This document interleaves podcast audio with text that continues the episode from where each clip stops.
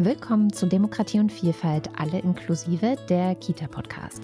Ich bin Katrin Rönecke und ich freue mich, dass ihr wieder alle dabei seid. Heute sprechen wir über Kinderschutz und wir versuchen dabei, Kinderschutz und Antidiskriminierung zusammenzudenken.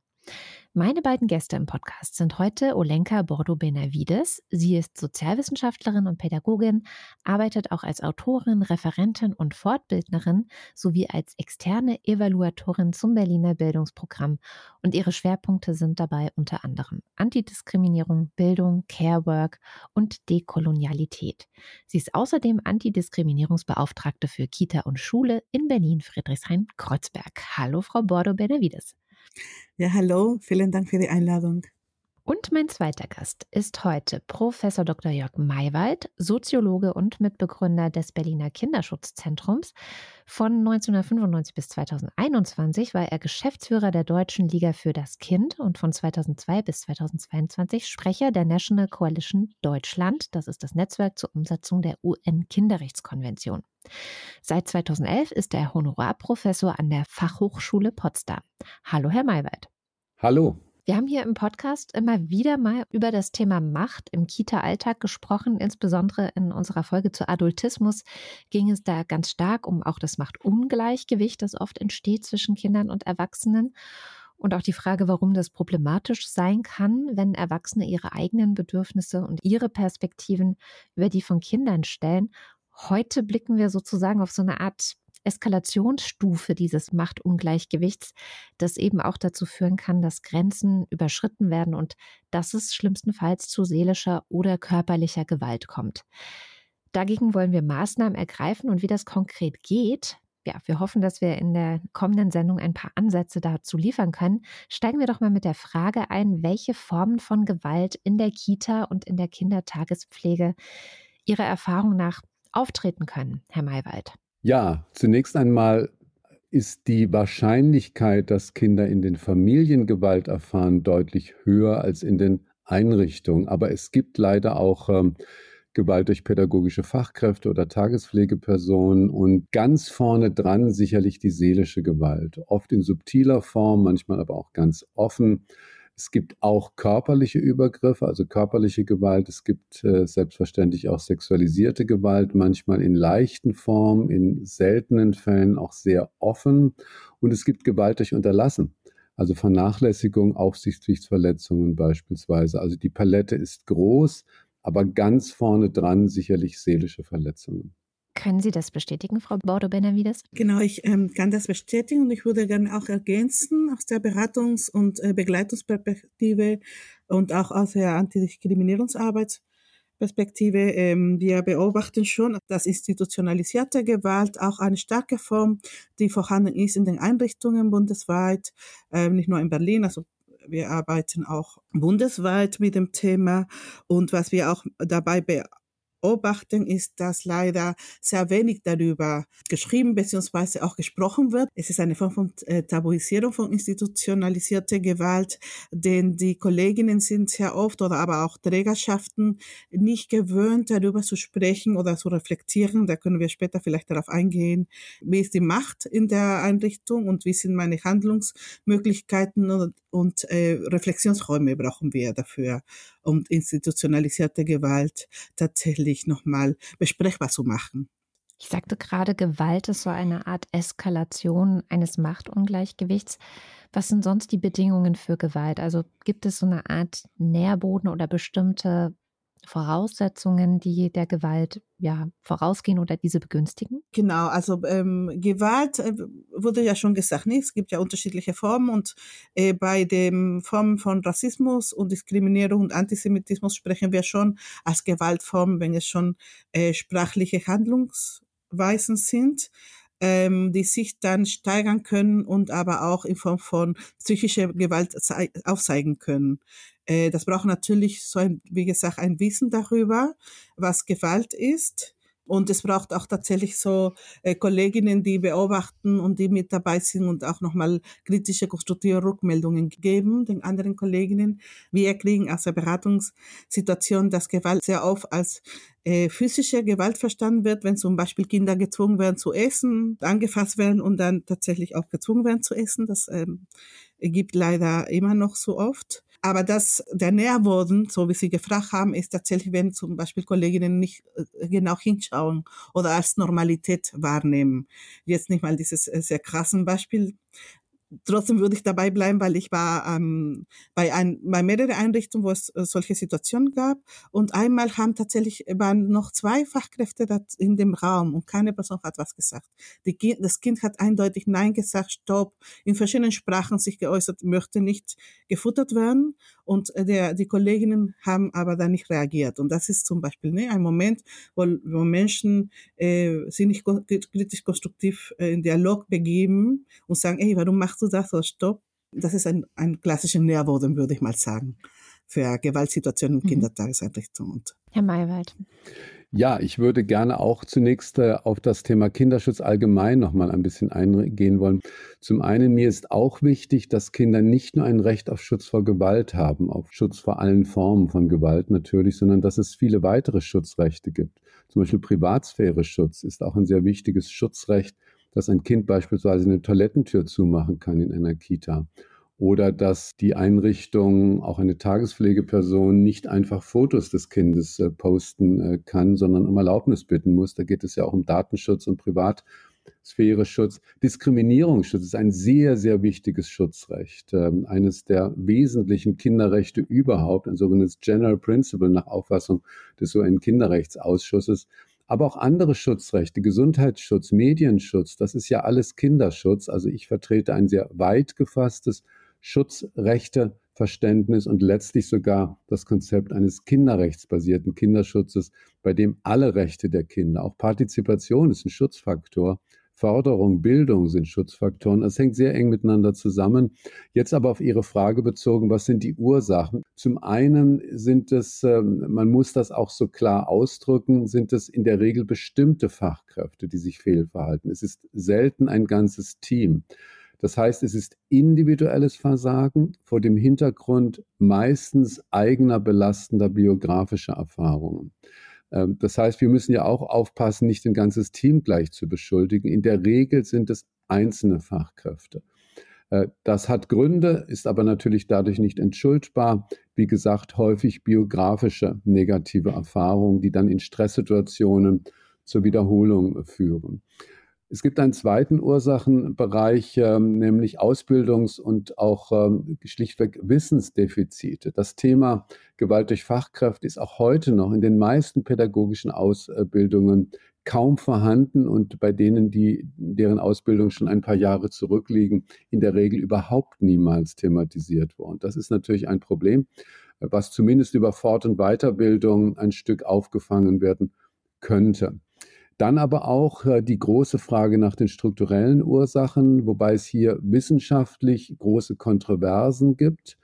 Äh, ich würde den Wissensstand so zusammenfassen, dass zum Beispiel zu wenig Personal oder zu große Gruppen oder enge Räumlichkeiten äh, dazu beitragen können, dass es zu Fehlverhalten kommt, aber sie sind auf keinen Fall allein hierfür verantwortlich. Wir haben auch in entsprechenden Studien Fälle, wo es relativ gute Ausstattungen gibt ähm, mit ziemlich schlechter, qualitativ schlechter Arbeit und relativ schlecht ausgestattete Einrichtungen mit hervorragender Arbeit.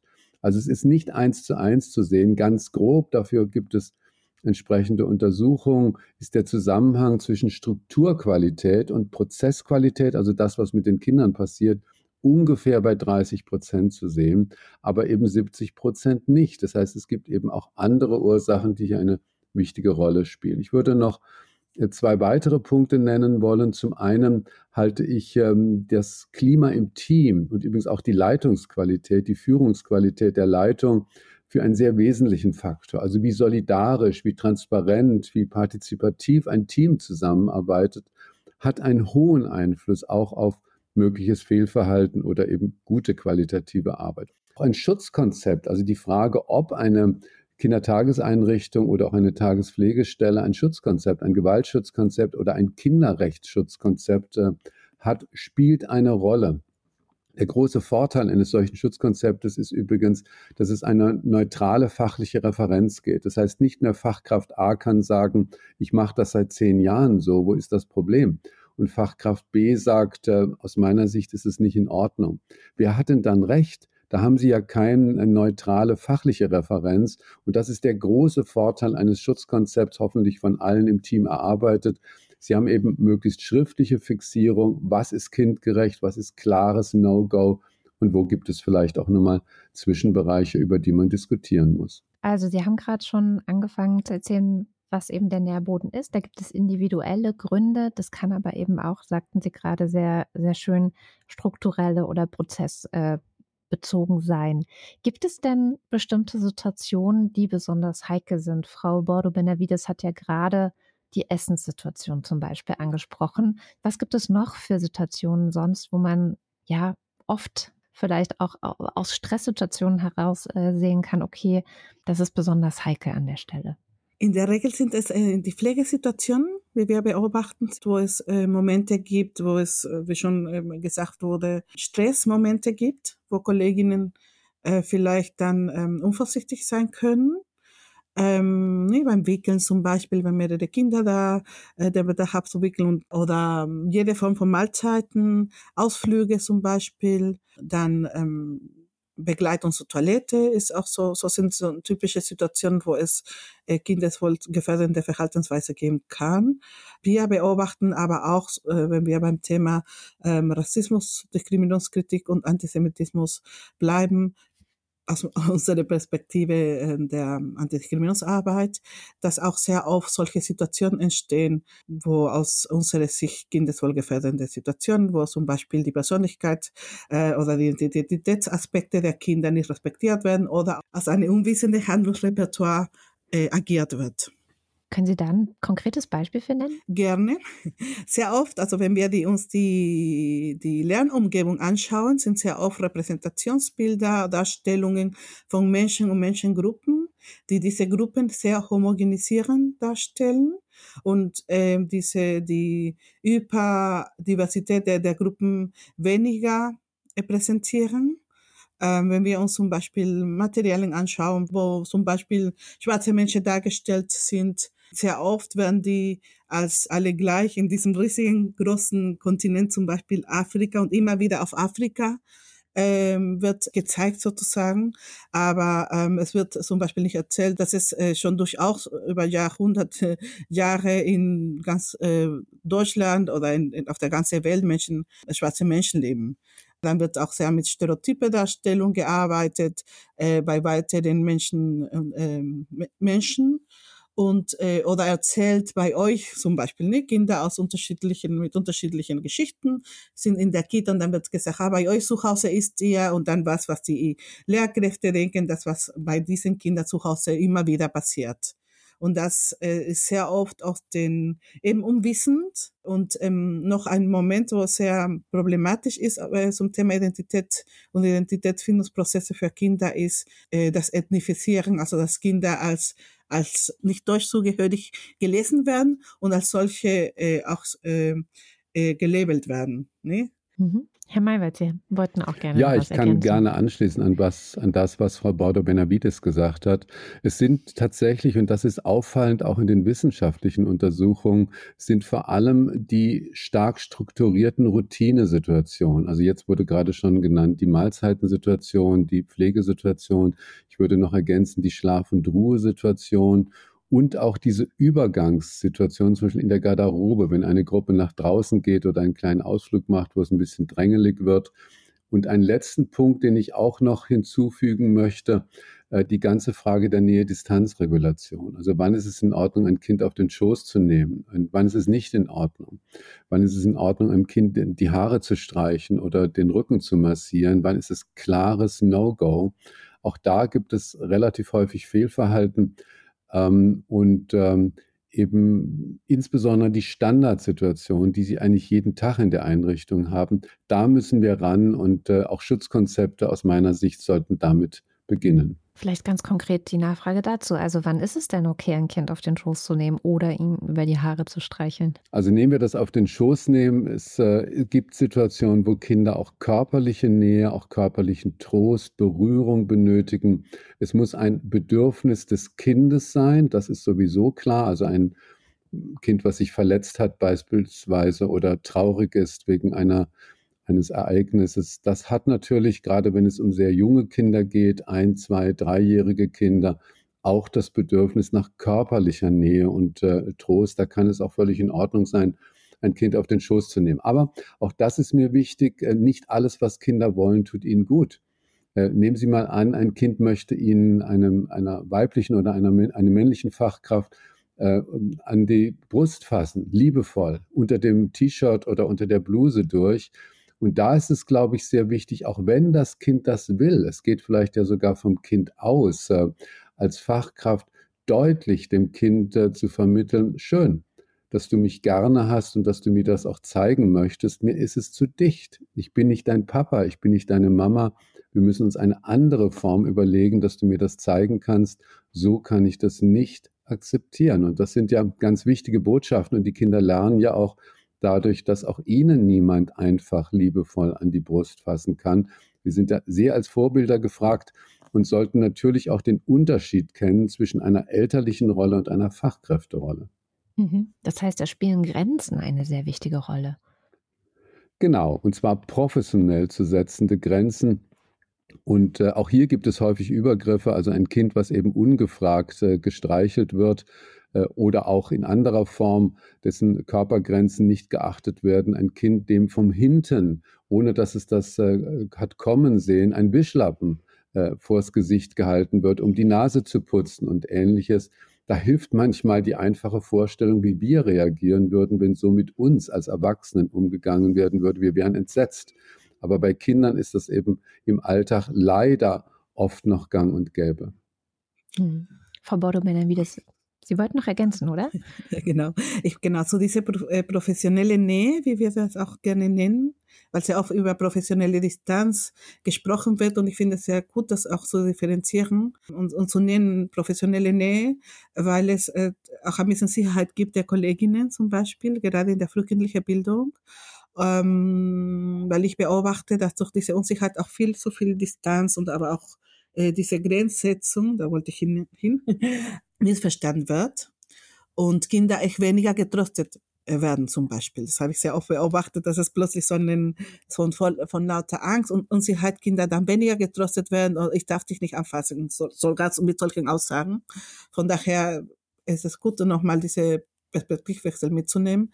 Und ähm, was ich beobachte sehr oft ist, dass Kolleginnen aber auch zum Beispiel, wenn Kinder Nein sagen, das äh, übersehen. Oder, weil es gibt ja unterschiedliche Formen, wenn wir über Grenzen reden, ähm, des Nein sagen ne? oder des Stopp sagen. Sehr oft arbeiten Kitas mit ähm, bei so Kinderschutzkonzepte halt Stopp und die haben auch sogar Zeichen dafür. Aber manche Kinder zeigen aber im vorsprachlichen Alter mit dem Körper so eine Abneigung zu der jetzigen Situation zum Beispiel möchte aber nicht unbedingt von einer bestimmten Fachkraft gewickelt werden und das zeigt es, indem es weint, indem es sich äh, körperlich, in den, in den das Kind das körperlich äußert. Und da ist es sehr wichtig, nochmal dieses wahrzunehmen. Sondern es geht auch darum, nochmal diese, diese ähm, nonverbalen Formen der Kommunikation wahrnehmen zu können. Ich würde gerne später, wenn wir über das Kinderschutzkonzept auch nochmal konkret sprechen, nochmal darauf zurückkommen, wie man das alles festhalten soll. Also wie soll man das auch im Kita-Alltag übersetzen. Jetzt gerade will ich aber nicht verpassen, auch noch über die andere Form der Gewalt zu sprechen, nämlich die seelische oder psychische Gewalt. Die ist ja als solche gar nicht immer so leicht zu erkennen. Also ab wann eine psychische Gewalt geschehen ist oder eine psychische Verletzung ähm, stattgefunden hat, das ist ja nicht so leicht sichtbar wie äh, ein blauer Fleck oder ja, ein Kind, das sich irgendwie verletzt hat oder so. Wie kann man denn sein eigenes Sensorium auch dafür schärfen? Also woran kann man vielleicht nur ein paar, ja, sowas wie Signale ähm, erkennen, dass, dass da ein Problem sein könnte? Herr Maywald? Zunächst einmal sollten wir verschiedene Formen seelischer Gewalt unterscheiden können. Also das beginnt bei der Beschämung, der Entwürdigung eines Kindes, ein Kind vor den anderen Kindern äh, beschämend anzusprechen. Äh, das kann aber auch Anschreien eines Kindes bedeuten, wobei damit nicht die Lautstärke gemeint ist. Es kann auch mal sein, eine sehr klare, auch laute Ansage machen zu müssen. Aber wenn es äh, eben in Richtung Einschüchterung geht, dann ist es natürlich No-Go Kindern gegenüber. Oder aber auch, auch das können eine seelische Verletzung sein, ein Kind ständig mit anderen Kindern zu vergleichen. Du kannst immer noch nicht und bist ständig die Letzte und so weiter. Auch das kann sehr beeinträchtigend sein und auch ähm, das große Thema Lieblingskinder. Also ein Kind äh, unberechtigt zu bevorzugen oder hintanzustellen, auch dann gehen wir in den Bereich der Diskriminierung auch hinein. Das sind sehr unterschiedliche Formen seelischer Gewalt, die wir zunächst mal alle kennen sollten. Dann würde ich äh, empfehlen zu unterscheiden zwischen Grenzverletzung und Übergriff. Und das ist auch nochmal, glaube ich, eine wichtige Grenzziehung.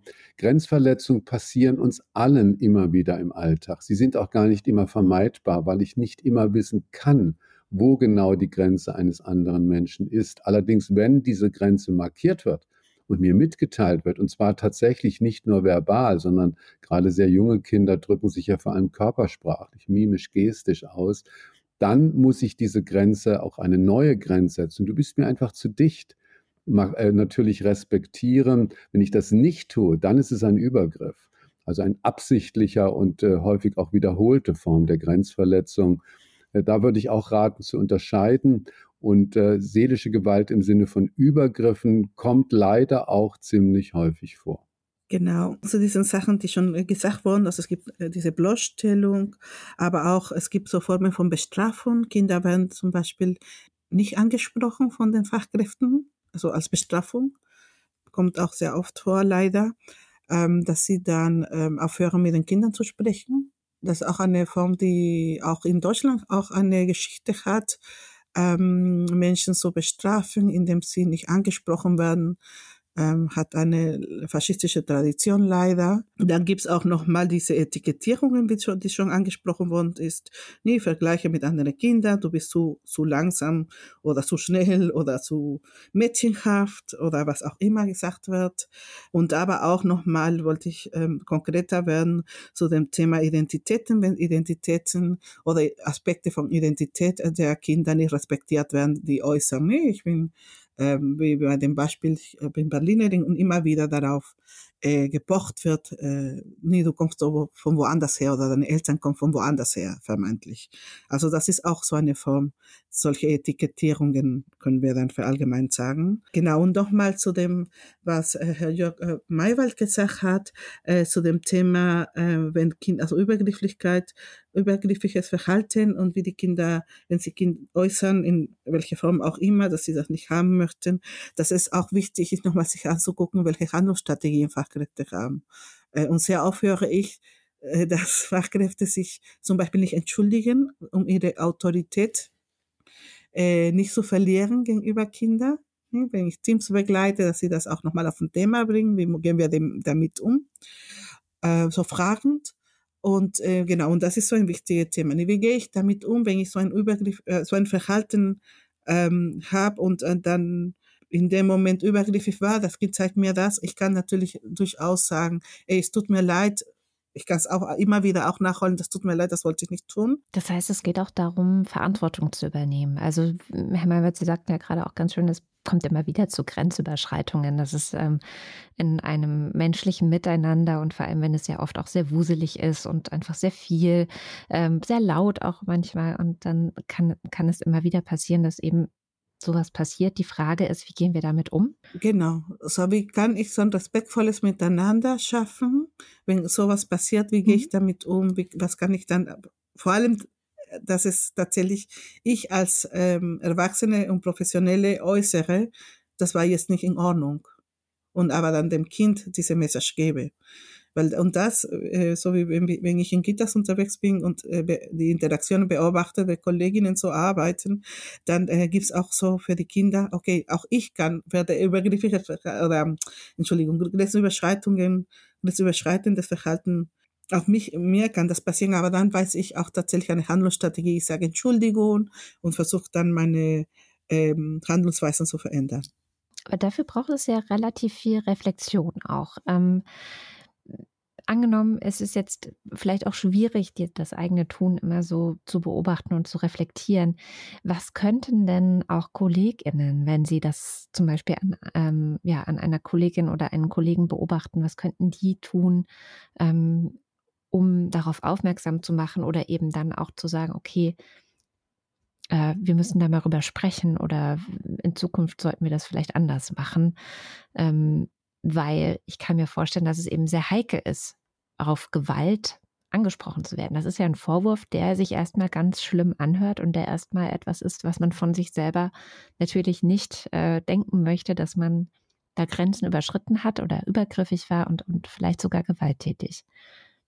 Wie spricht man über Gewalt? Das Problem ist ja, glaube ich, dass nicht allen überhaupt klar ist, dass sie hier ein Fehlverhalten zeigen und auch manche, auch das muss man kritisch sagen, auch nicht bereit oder auch nicht in der Lage sind, äh, selbstreflexiv äh, hier sich in Frage zu stellen und sich eben auch bei einem Kind zu entschuldigen. Das heißt, wir sind auch darauf angewiesen, kollegial und übrigens auch von der Leitungs- und letztlich auch vom Träger her zu handeln und äh, ich würde unterschiedliche Ebenen unterscheiden. Am äh, niedrigschwelligsten ist sicherlich das kollegiale Ansprechen, also eine Kollegin, ein Kollege, die der sich äh, nicht kindgerecht äh, verhält, empfehle ich direkt anzusprechen.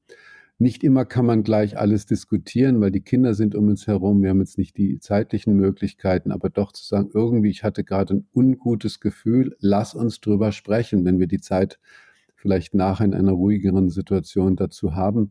Der kollegiale Austausch kann schon eine Menge abräumen, aber hilft nicht immer. Äh, eine äh, Möglichkeit auf derselben Ebene wäre übrigens äh, das Ansprechen im Team, wobei ich da ein kleines Warnzeichen anbringen möchte. Das Team ist ja ein Zusammenschluss von Fachkräften ist sicherlich gut geeignet, wenn es um fachliche Fragen geht. Also zum Beispiel Standards zu entwickeln. Was ist kindgerecht, was ist nicht kindgerecht? Allerdings wäre ich vorsichtig, deshalb Warnzeichen, wenn eine Fachkraft sich deutlich nicht kindgerecht verhalten hat. Mir ist auch Mitarbeiterinnenschutz sehr wichtig. Da müssen wir auch aufpassen, dass es zu keinen Beschämungsprozessen von Mitarbeitenden kommt. Das heißt, wenn es um deutliches Fehlverhalten einer bestimmten Person geht, da wäre ich der Auffassung, dass dies Leitungsangelegenheit ist. Und eine Leitung, sie hat ja auch Personalverantwortung, ein Team hat ja keine Personalverantwortung. Und äh, ich würde zwei Kriterien definieren wollen, nach denen eine äh, Fachkraft äh, verpflichtet sein sollte, die Leitung zu informieren. Das betrifft zum einen den Schweregrad. Da gibt es ja auch eine rechtliche Festlegung, wenn sie der Auffassung ist, auch wenn sie unsicher ist, dass das eine Beeinträchtigung des Kindeswohls sein könnte. Übrigens nicht eine Gefährdung, sondern eine Beeinträchtigung, so steht es im Paragraph 47 SGB 8, dann ist sie verpflichtet, die Leitung zu informieren, denn dieser Vorfall ist meldepflichtig. Die Leitung muss den Träger informieren, bei dem die Meldepflicht dann letztlich liegt. Also da gibt es gar keine Diskussion, ist eine gesetzliche Vorgabe, muss Leitung informiert werden, bei relativ schwerwiegenden Fehlverhaltensweisen. Wenn es leichtere Formen gibt, würde ich es so sehen, dass dann eine Leitung in Kenntnis gesetzt werden muss, wenn es den beteiligten Fachkräften nicht gelingt, sehr zeitnah, in der Regel am selben Tag, eine einvernehmliche Bewertung vorzunehmen. Also Fachkraft A sagt, mache ich schon immer so, sehe ich kein Problem drin. Und Fachkraft B sagt, das ist nicht okay. Wer hat denn dann recht? Das kann ja nicht dann einer über die andere entscheiden. Und da muss Leitung ran, übrigens nicht in dem Sinne, dass Leitung dann ein Machtwort spricht. Das fände ich kein gutes Führungsverhalten.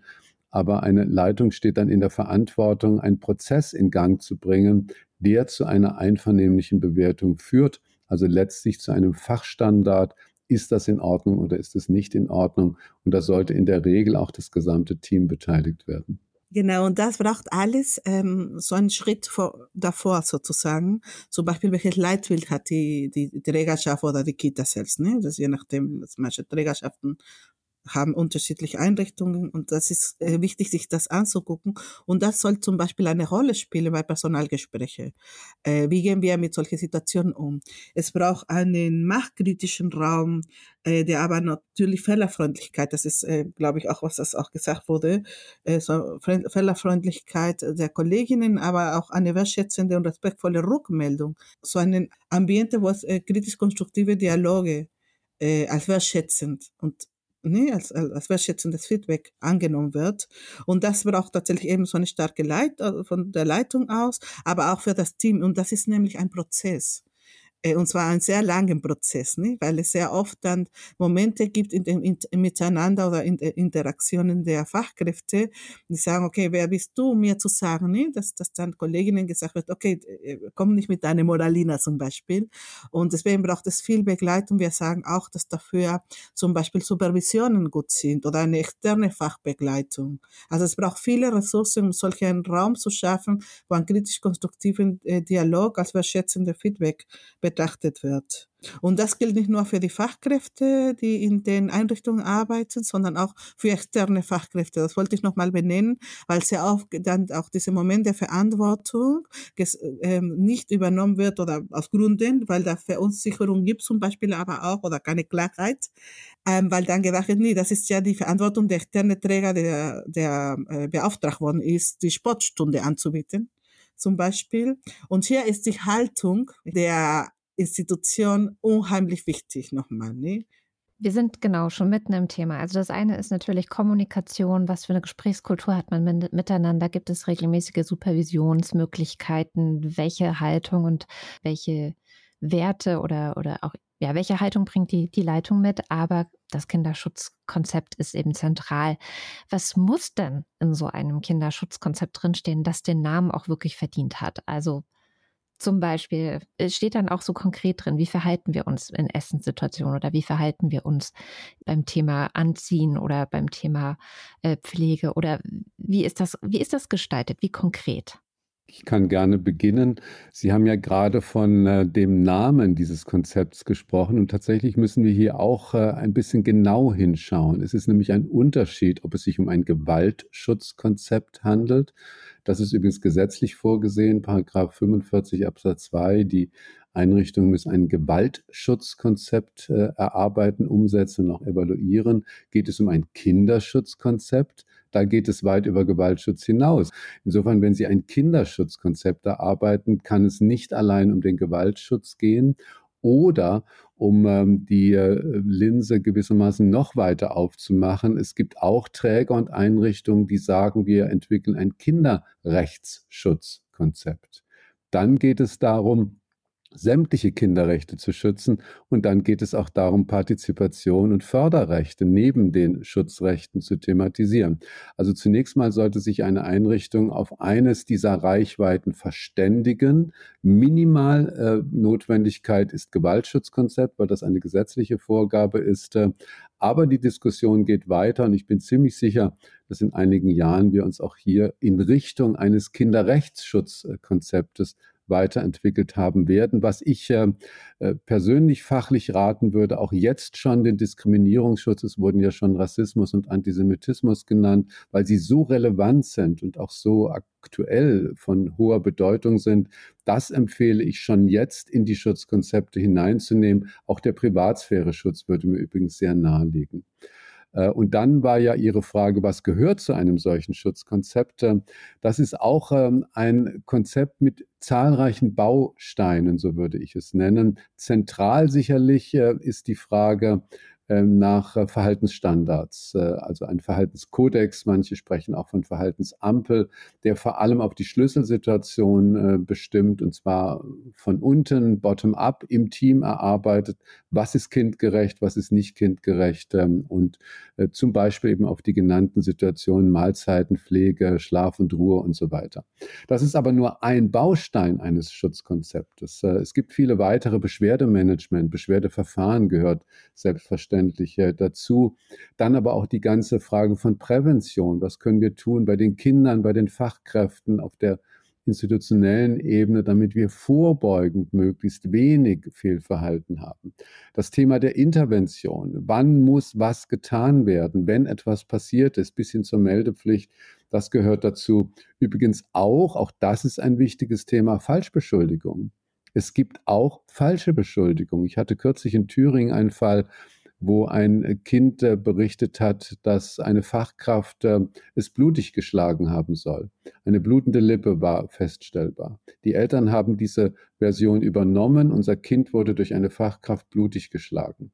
Und äh, nachdem wir diesen Fall minutiös versucht haben zu rekonstruieren, handelte es sich mit hoher Wahrscheinlichkeit um eine Falschbeschuldigung. Die Fachkraft hatte das Kind nicht blutig geschlagen, sondern die blutende Lippe hatte andere Gründe. Und da sind ja auch, das ist ja auch ein Notfall. Da muss Rehabilitation, also natürlich nach der Aufklärung, Rehabilitation. Wir hatten auch die interessante Diskussion, ob das meldepflichtig ist. Wir fanden es meldepflichtig. Und zwar nicht, weil eine Fachkraft sich fehlverhalten hat, das hat sie ja gar nicht, sondern weil es eine Beschwerde der Eltern gab, das Kindeswohl betreffen. Und das ist meldepflichtig. Also es gibt sehr unterschiedliche Aspekte eines Schutzkonzeptes. Einige wesentliche habe ich hier jetzt genannt. Und die Antidiskriminierung sollte wahrscheinlich auch hinein, oder Frau Bodo-Benavides? Wie setzt man das um? Ich wollte mal nur kurz äh, davor, vorab ergänzen, ähm, es wurde schon mal dieser Verhaltenskodex und ich äh, Bausteine haben Sie gesagt, äh, Herr Jörg Maywald. Genau, wie ich nenne das auch, auch Strategie, weil es eben verschiedene, also zu einem diese Bausteine braucht für diese Schutzkonzepte, aber auch nochmal weitere Ressourcen, wie ich schon vorhin genannt habe, bedarf. Und aber auch diese äh, fachliche Begleitung ist mir hier nochmal wichtig zu benennen, die Professionalisierung, aber auch im Sinne von Fortbildung und Wissens. Und dann komme ich zu der Frage der Diskriminierungskritik, weil sehr oft Wissen ähm, nicht über Menschen der anderen Kulturen, Anführungsstrichen, sondern Wissen um, über Machtkritik und Dominanzkritik und Wissen über geschichtliche Geschehnisse fällt. Das merke ich sehr viel. Das gerade aktuell zu dem sehr ähm, schlimmen Situation mit dem ähm, sogenannten Nahostkonflikt merke ich jedes Fall äh, ähm, sehr viel, dass in den Einrichtungen Wissens, das Wissensfeld ist. Eine große Wissenslücke entsteht über ge historische Geschehnisse. Und äh, das, das wäre nochmal so eine Komponente, äh, um zum Beispiel sich mit Diskriminierungskritik auseinanderzusetzen, ähm, sich als ähm, als Team damit zu befassen, was bedeutet dieses Wir-Ihr-Konstrukt. Was bedeutet die Markierung die anderen? Also sich in Fortbildung zu begeben und dann solche Diskriminierungsaspekte mit ähm, wahrnehmen zu können. Es gibt so einen Ansatz von äh, Kinder und Pische, der sich als Wahrnehmung, Haltung, Handlung ähm, und das würde, das wäre wichtig für so ein Schutzkonzept, ähm, zum Beispiel oder für Leitfäden und ähnliche Instrumente, ähm, zu gucken, was brauche ich, um, Situation, um diskriminierende Situationen wahrnehmen zu können? Ja, was brauche ich an Wissen? Was brauche ich an Stärkung? Was brauche ich an Empowerment? und ähm, welche Haltung gibt es in meiner Einrichtung. Und für mich wäre wichtig, oder für, äh, generell wäre es wichtig, nochmal eben dieses Moment von äh, fehlerfreundlicher Räume, aber auch nochmal eine Klarheit zur Haltung, zu sagen, okay, es gibt bestimmte diskriminierendes Verhalten oder überhaupt diskriminierendes Verhalten sollte keinen Raum haben in Kita äh, und in der frühkindlichen Bildung ähm, ob es jetzt die, Lern, ähm, die didaktischen Materialien sind, die Lernräume mit ihren ähm, Plakaten oder ähnliches. Wir haben gerade schon, Herr Maybert, Sie haben ein Beispiel genannt, in dem die Eltern auch eine Rolle gespielt haben zum Thema Kinderschutz. Das bringt mich zu der allgemeinen Frage, wie kann man denn Eltern auch dabei einbinden? Oder welche Rolle spielen sie überhaupt beim Thema Kinderschutz? Na, Eltern haben ja rechtlich, aber auch tatsächlich eine sehr, sehr zentrale Rolle Kindern gegenüber. Äh, und ähm, sie haben, es gibt einen weitgehenden Elternvorrang vor staatlicher Verantwortung. Also Eltern können ziemlich viel Blödsinn machen, bevor wir berechtigt sind, in Elternhandeln einzugreifen. Die Schwelle in Deutschland ist Kindeswohlgefährdung oder natürlich auch schon geschehene Gewalt gegen Kinder. Da gibt es diese Berechtigung im Vorfeld nicht. Das heißt, wir sind weitgehend auf Elternkooperation und Überzeugung von Eltern angewiesen, auch wenn sie nicht optimal mit ihrem Kind umgehen. Wir haben keine Staatserziehung in Deutschland, ich finde auch Gott sei Dank. Das heißt, Eltern haben einen weitgehenden Freiraum. Übrigens auch die Kinderrechtskonvention sieht das so. Es gibt einen Vorrang elterlicher Verantwortung vor staatlicher Verantwortung. Aber umso wichtiger ist es eben, Eltern für unsere Anliegen, für die Rechte der Kinder zu gewinnen. Nach meiner Erfahrung übrigens äh, zum einen, indem wir Missverständnisse Kinderrechten gegenüber ausräumen, die es immer wieder gibt. Zum Beispiel viele Eltern verbinden mit Kinderrechten die Vorstellung, dass die Kinder jetzt alles alleine entscheiden sollen, was so nicht in der Kinderrechtskonvention steht und einfach ein krasses Missverständnis ist. Im Gegenteil, die Eltern haben eine Leitungs- und Führungsverantwortung Kindern gegenüber, so steht es in Artikel 5. Allerdings natürlich nicht äh, in dem Sinne zu verstehen, dass sie machen können, was sie wollen. Kinder sind kein Besitz der Eltern, sondern der Artikel 5 ist so formuliert, dass ähm, die Eltern eine Leitungs- und Führungsrolle haben bei der Ausübung der dem Kind zustehenden Rechte. Ähm, aber sie haben eben diese Leitungs- und Führungsrolle, die sie auch wahrnehmen sollten. Wir haben ja auch umgekehrt Probleme, dass ähm, Eltern überhaupt ihre Verantwortung nicht mehr wahrnehmen, die Kinder in Erwachsenenrollen hineinkommen, Partnerersatzfunktionen äh, haben. Und das ist eben nicht im Sinne der Kinderrechte dann ähm, zu verstehen. Also nochmal zusammengefasst, ich denke, die Chance, Eltern für Kinderrechte zu begeistern, würde ich sogar sagen, nicht nur zu sensibilisieren, und sie haben eigentlich das größte Interesse, dass es ihren Kindern gut geht als Eltern, liegt darin, dass wir ihre Position respektieren. Sie haben eine zentrale Position dem Kind gegenüber. Und eigentlich ist es gar nicht so schwer, die Eltern zu gewinnen, denn wie gesagt, sie haben ein viel größeres Interesse am Wohl ihrer Kinder in der Regel als die Fachkräfte. Frau Bordo-Benavides, wie ist das gerade im Antidiskriminierungsbereich, kann ich mir vorstellen, oder wenn es um Diskriminierungen geht, dass die Eltern dann auch oft als Anwältinnen ihrer Kinder auftreten, oder? Auch, meistens. Das ist auch sehr wichtig. Es gibt auch Momente, wo zum Beispiel, ich will nochmal darauf eingehen, wo die Verantwortung bei dem Erwachsenen liegt. Ich will nochmal das äh, vielleicht mit einem Beispiel präzisieren, weil äh, das ist sehr oft äh, beobachtet in der Beratung und Fachberatung, ähm, dass Eltern zum Beispiel sagen, nee, ein Kind sagt, ähm, ein rassismuserfahrenes Kind sagt, ich möchte nicht, dass die ErzieherInnen mir andauernd an die Haare fassen. Das ist, äh, kommt sehr oft vor bei rassismuserfahrenen Kindern, diese Momente von Dehumanisierung.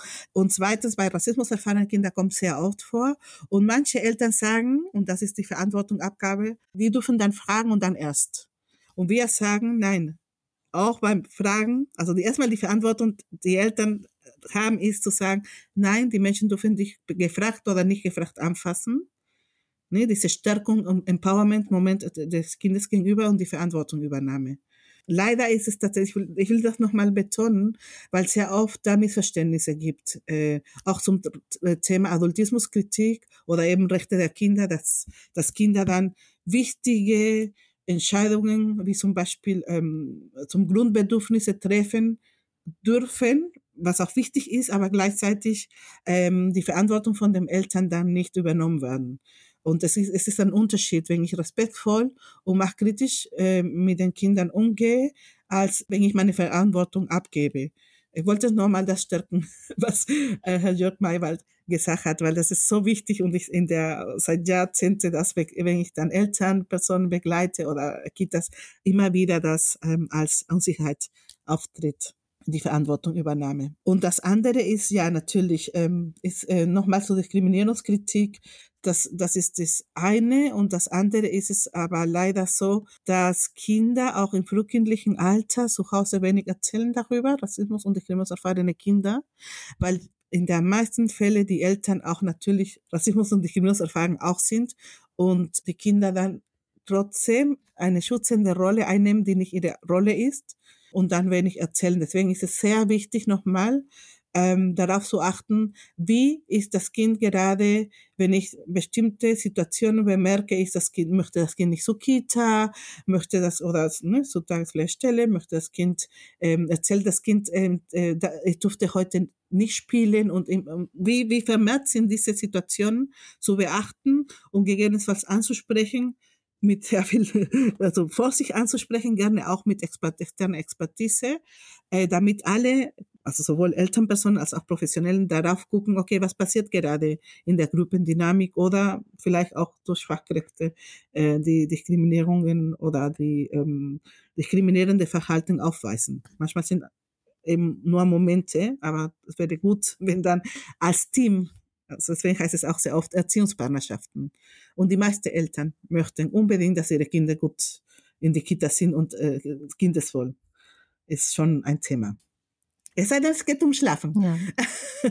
Aber gut, wurde schon angesprochen. Das Thema sparen wir heute ausnahmsweise aus, genau. Oder ja, in vielen anderen Folgen ist es immer wieder auch Thema, wenn es nämlich auch um die äh, Partizipation oder ja, die Mitentscheidung von Kindern in der Kita geht. Und da sind wir dann bei einem wie gesagt, zentralen Thema auch dieses Podcasts. Hier geht es ja auch um Demokratiebildung. Und ähm, ich kann mir vorstellen, dass es auch einen Zusammenhang gibt zwischen Partizipation, also wie gut ist das in einer Kita schon praktiziert, ähm, wie können Kinder auch ihr eigenes Wohl ein Stück weit selbst mit in die Hand nehmen, wie werden sie dazu ermuntert und Kinderschutz, oder Herr Maywald?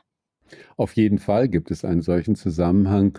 Für die Praktikerinnen in den Einrichtungen finde ich es sehr hilfreich zu unterscheiden zwischen Selbstbestimmung eines Kindes. Es gibt bestimmte Aspekte, nehmen wir die Mahlzeiten. Ob ein Kind isst, ist nicht eine Frage der Partizipation, sondern ist eine Frage der Selbstentscheidung eines Kindes, von ganz wenigen Ausnahmen abgesehen, also gesundheitlichen Gefahren oder Unverträglichkeiten oder so. Dann Partizipation, zum Beispiel was auf den Tisch kommt, da sollten Kinder mitreden können, aber nicht letztlich selbst entscheiden können. Wir haben eine Verantwortung für gesunde Ernährung Kindern gegenüber. Aber es geht um Partizipation. Und dann gibt es aber auch äh, einzelne Aspekte, wo wir in erwachsener Verantwortung für Kinderrechte Kindern etwas nicht erlauben können.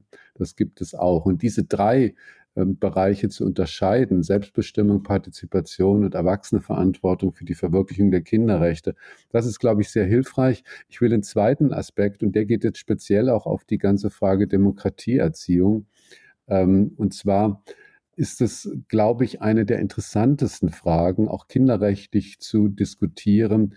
Woran können Kinder mitentscheiden? Also welche Regeln können sie zum Beispiel gemeinsam erarbeiten mit erwachsener Unterstützung? Welche Regeln sind aber auch unverhandelbar? Äh, nämlich zum Beispiel Menschenrechte. Also auch eine Dreiviertelmehrheit der Kinder kann nicht entscheiden, wir setzen mal das Recht auf gewaltfreie Erziehung außer Kraft. Das ist eine sehr, sehr spannende Frage, äh, übrigens auch im Erwachsenenbereich. Wir haben ja einerseits das Demokratieprinzip auch in unserem Grundgesetz, also Mehrheitsentscheidungen, ähm, die ähm, Volkssouveränität letztlich, zu denen natürlich auch die Kinder gehören. Ähm, und dann aber auch, und das ist sehr, sehr interessant, wir haben auch in, im Grundgesetz einen Artikel, der es verbietet, bestimmte Regelungen außer Kraft zu setzen, auch mit einer Zweidrittelmehrheit, zum Beispiel Artikel 1 Würde des Menschen und die Menschenrechte. Und dieses Verhältnis von Demokratieprinzip, also Mehrheitsentscheid, aber auch Menschenrechten, die eben nicht sogar mit 90 Prozent Mehrheit außer Kraft gesetzt werden können, das ist gerade im pädagogischen Bereich ein unheimlich interessantes Thema. Also was können Sie zur Disposition stellen und mit den Kindern an Regeln erarbeiten? Was ist aber auch im Sinne der ethischen Grundprinzipien und der Kinderrechte unverhandelbar? Und das klingt jetzt ein bisschen theoretisch, aber es wird ziemlich praktisch, wenn wir tatsächlich mit Kindern an Regeln arbeiten. Genauso und Partizipation sich auch genauso. Und ich glaube, wichtig ist tatsächlich auch nochmal zu gucken mit den Kindern, ähm, ins Gespräch zu gehen, die sind sehr klar in der Regel mit ihrer Haltung ähm, und, und auch sehr eindeutig. Natürlich braucht es eine Begleitung, deswegen sind die Professionelle Professionelle und deswegen sind sie auch da. Aber wie gesagt, sie haben so ganz klare Antenne, junge Menschen, wir haben vieles leider verlernt. Und dann habe ich immer so als, als, als Unterstützung so Fragen wie, äh, welche Regelung gibt es in den Einrichtungen? Ähm, zum Beispiel können sich die Kinder auch beschweren oder ist es nur die Beschwerdemanagement, ist es nur für Erwachsene? Gelten die Regeln Stopp und ähnliches, aber auch für Erwachsenes Verhalten? Es gab ja dieses eine Beispiel von hinten kommen die Nazi putzen. Ähm, ne, das wäre ein Regelverstoß eigentlich. ähm, also sich nochmal diese Regeln zu reflektieren, gelten die für alle tatsächlich. Und warum? Und wenn die nicht für alle gelten, warum? Also nochmal äh, Sachen nicht da, wo tabuisieren, sondern besprechbar oder erklärbar zu machen. Das ist total wichtig. Und transparent, das transparent machen der Arbeit, der pädagogischen Arbeit. Ich beobachte auch so, es werden bestimmte Entscheidungen getroffen aufgrund von Rahmenbedingungen der Kita, in der Regel wenig Personal ähm, ist da und dann will ein Kind zum Beispiel nicht mit zum Spielplatz, aber es kann ja nicht allein in der Kita und aufgrund von Personalschlüssel und so weiter. Und man kann es durchaus erklären. Und die Kinder haben äh, da in der Regel ein gutes Verständnis dafür. Wenn ich meine pädagogische Arbeit oder meine Entscheidungen transparent mache, und aber warum ich dann zum Beispiel bestimmte Regeln da deswegen jetzt ähm, anders handhabe, äh, habe ich schon eine, ein gutes Stück an Partizipation sozusagen vorgelebt, würde ich mal sagen. Wenn ich noch was ergänzen darf, ich würde gerne auf den Zusammenhang von Schutz und Partizipation eingehen, und zwar sehr praktisch.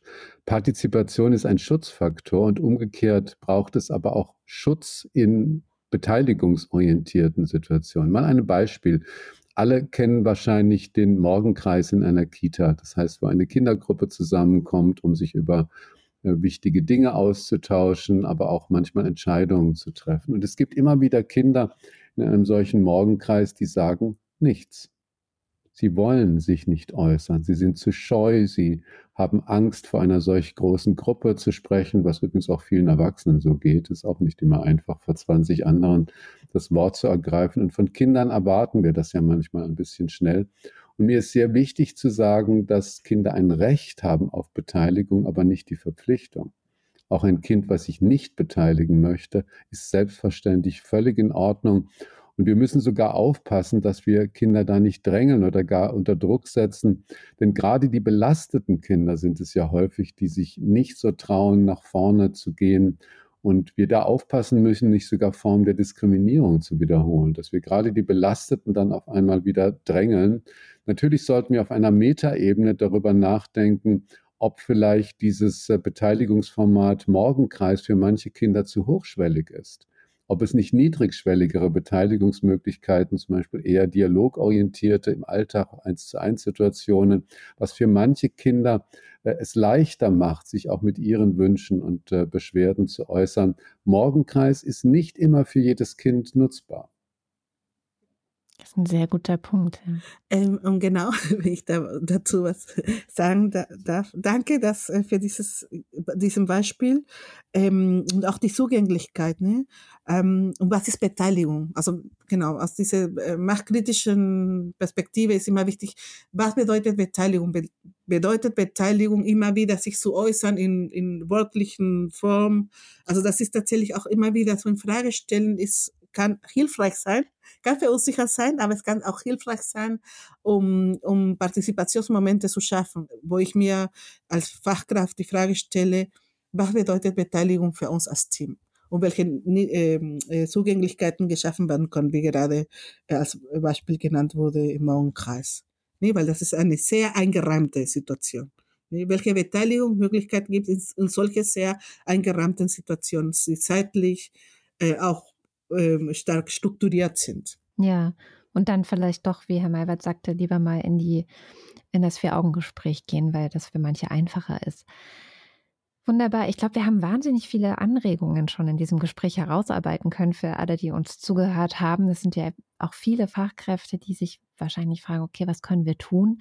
Was ist denn Ihrer Erfahrung nach ein guter erster Schritt? Oder vielleicht haben Sie auch Best-Practice-Beispiele äh, im Kopf, wo Sie sich erinnern, okay, da habe ich zum Beispiel Sie, Frau Bordo-Benner, wie das jemanden oder eine Kita oder eine Kindertagesbetreuung beraten und habe hinterher das Feedback bekommen, jetzt machen wir etwas so und so. Oder wo, wo denken Sie dran, was hat Ihnen so besonders gut gefallen?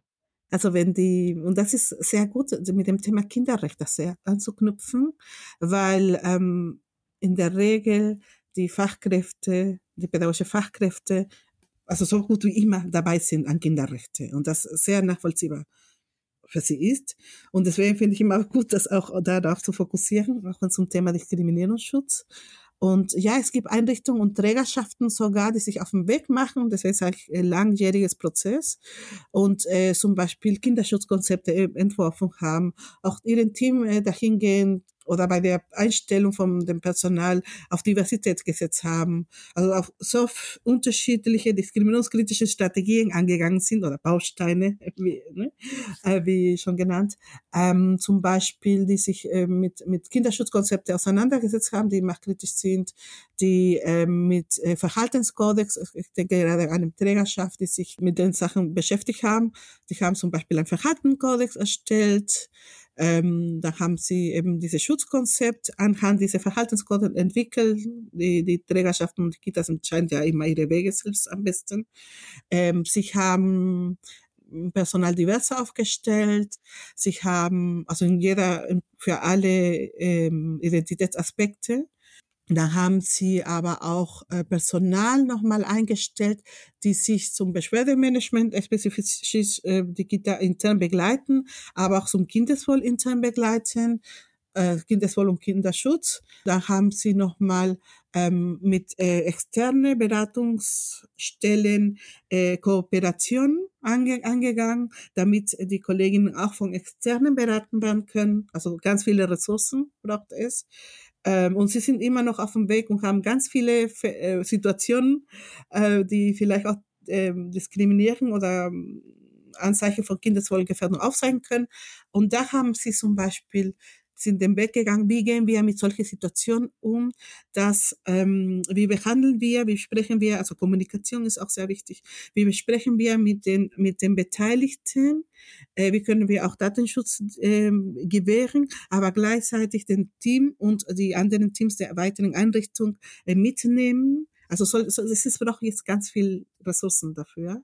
Aber es gibt tatsächlich. Und ich habe gerade ein Beispiel im Kopf, eine Trägerschaft, die ganz viele Einrichtungen hatte, die sich auf den Weg gemacht hat und aber relativ ähm, die, die Kolleginnen da sich sehr sicher und gut begleitet fühlen, um dann die Kinder auch so eine äh, professionelle Begleitung, machtkritische Begleitung anbieten zu können.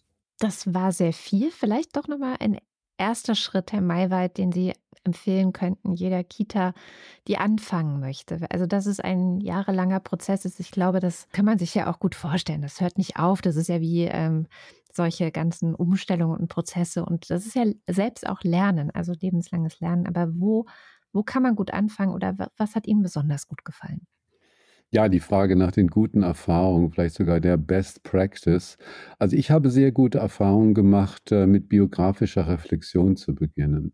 Die meisten von uns haben neben hoffentlich schönen Kindheitserfahrungen eben auch negative gemacht. Und ich meine jetzt gar nicht die familiären Bedingungen, sondern tatsächlich, als wir selbst in der Kita waren, in der Schule, in einer Jugendfreizeiteinrichtung, in einem Ferienlager, sich mal zu erinnern, wo auch die eigenen Rechte auf Schutz vor Gewalt nicht geachtet worden sind. Oft müssen wir heute drüber lachen oder manchmal ähm, können wir es kaum glauben, dass wir das selbst noch erlebt haben. Aber es hilft, einen Zugang zu finden zu diesem Thema. Und eine weitere Frage, die ich dann auch äh, stelle, wo wir selbst das Recht eines Kindes auf Schutz vor Gewalt nicht geachtet haben in unserer beruflichen Praxis. Und auch da, jeder von jeder von uns, äh, das Ideal einer gewaltfreien Erziehung ist unerreichbar. Wir sind keine idealen Menschen. Alle haben wir Fehler gemacht.